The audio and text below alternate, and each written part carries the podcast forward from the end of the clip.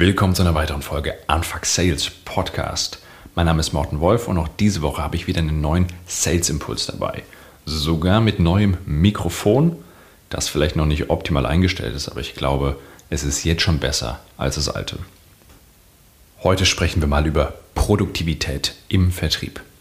Also mal kein strategisches Thema, keine Vertriebspsychologie, sondern es geht heute darum, wie ihr sehr viel effizienter und produktiver arbeiten könnt.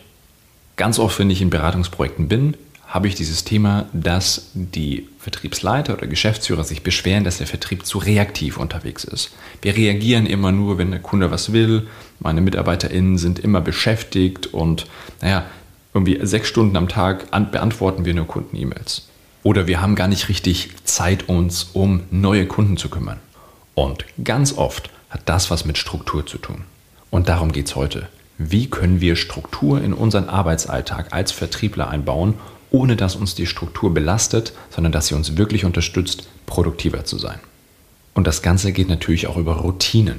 So, und das ist hier kein Podcast, der die hundertste neue Morgenroutine mit, mit euch teilt, sondern es geht darum, wie ihr eure Woche und eure Arbeitsaufgaben strukturiert.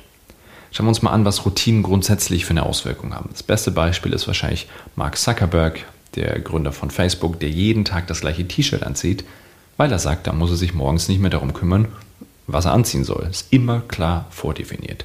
Das ist auch eine sehr langweilige Routine aus meiner Sicht, aber es ist zumindest eine Routine, die ihm sogenanntes Mental Load abnimmt. Ne? Also mentale Arbeit, die ihn morgens schon belastet. So kann er sich über wichtigere Dinge Gedanken machen. Und auch diese ganzen 5 a.m. Leute, ne, die Leute, die um 5 Uhr morgens aufstehen und ganz, ganz klare Struktur haben, wie sie Sport, Meditation, Essen, Duschen etc. machen, das ist nichts anderes. Die haben eine ganz klare Struktur, an der, von der sie wissen, man weiß immer in jedem Moment, was als nächstes kommt. Was passiert in der nächsten Minute? Dann mache ich die Liegestütze und danach gehe ich duschen. So, das ist nichts anderes als eine ganz, ganz klare Struktur und allein das hilft den Leuten schon enorm produktiv zu sein.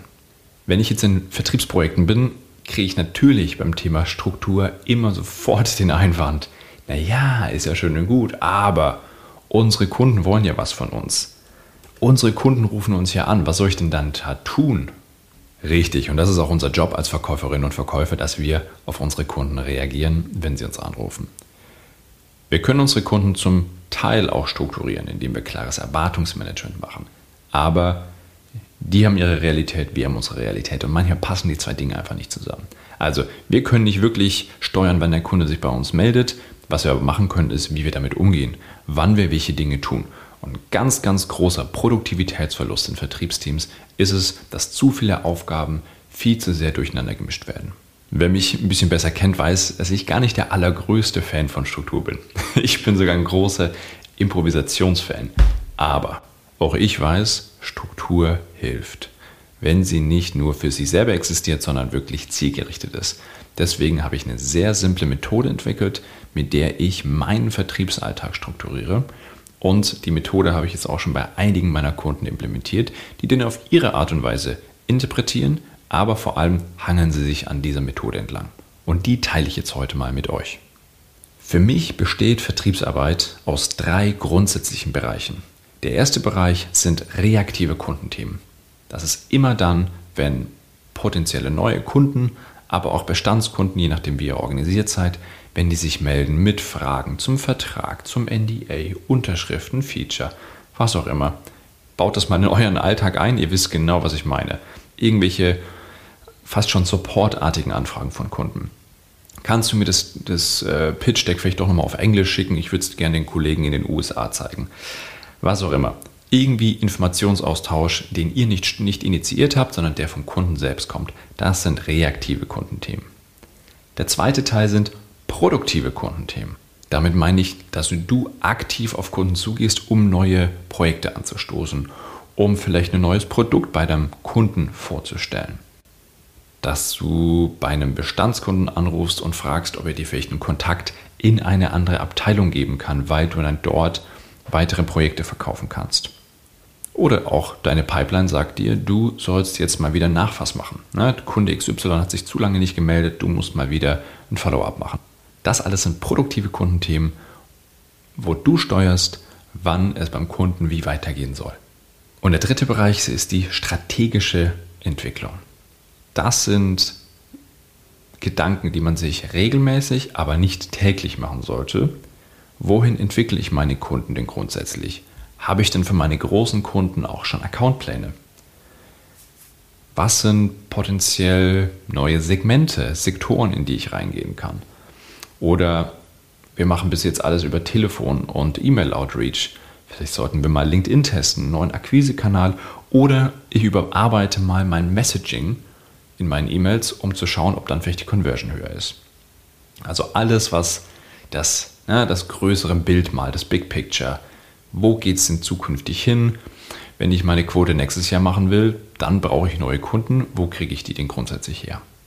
So, ich finde, alle drei Themen sind absolut richtig und die gehören auch in den Vertrieb, allerdings zur richtigen Zeit.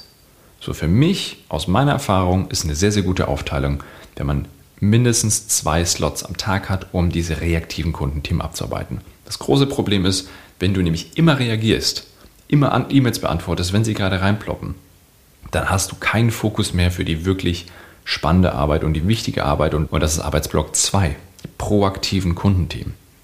Also ich habe am Tag zwei Slots, einmal vormittags, einmal nachmittags, an denen ich durch E-Mails gehe und Fragen beantworte, Angebote rausschicke, Pitch-Decks rausschicke, all diese Themen, ne, die ihr wahrscheinlich auch jeden Tag macht.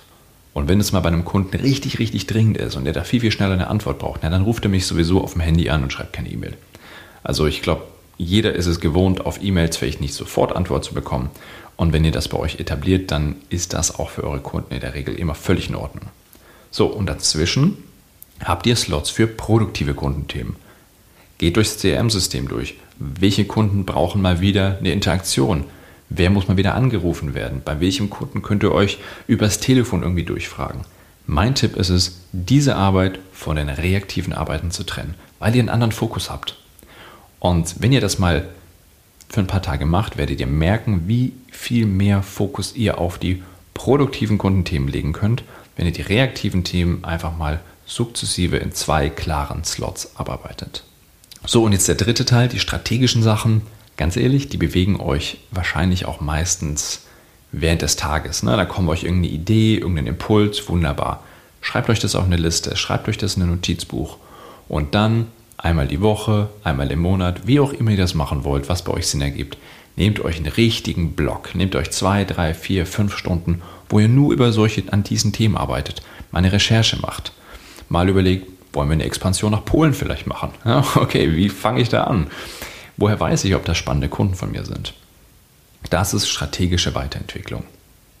Aus meiner Erfahrung ist der allergrößte Hebel für mehr Produktivität im Vertrieb der Block 1. Also diese reaktiven Kundenthemen zusammenzuschmeißen und wirklich nur noch in Blöcken abzuarbeiten und nicht mehr dann, wenn sie einfach so reinkommen. Eine Ausnahme ist natürlich klar, wenn ihr im Inside Sales seid und Kunden über die Webseite einen Rückruf angefordert haben, ne, dann solltet ihr natürlich schnell reagieren. Das ist schon klar. Da wartet ihr nicht erst bis nachmittags, weil da euer reaktiver Slot liegt, weil das natürlich in dem Fall dann eure produktiven Kundenthemen sind. Neuer Kunde will was haben, dann rufst du ihn an und klärst, was er will. Folgendes. Dieser Podcast kann nur weiter wachsen, wenn ihr ihn weiterempfehlt. Also, wenn euch jemand einfällt, der auch selber so ein bisschen Strukturthemen hat oder der unglaublich viel arbeitet, ähm, aber trotzdem das Gefühl hat, er ist zu reaktiv unterwegs, schickt ihm die Folge. Schickt ihm einfach den Link zu diesem Podcast oder nennt ihm den Namen von dem Podcast. Ich würde mich riesig freuen, wenn noch mehr Leute diesen Podcast hören. Ansonsten Feedback an mich. Probiert das einfach mal aus. Setzt mal Slots für reaktive Themen und setzt euch Slots für produktive Kundenthemen und testet mal, wie sich das auf eure Produktivität auswirkt. Ansonsten wie immer, ihr wisst, wo ihr mich erreicht, auf LinkedIn und über die Website. Bis nächste Woche.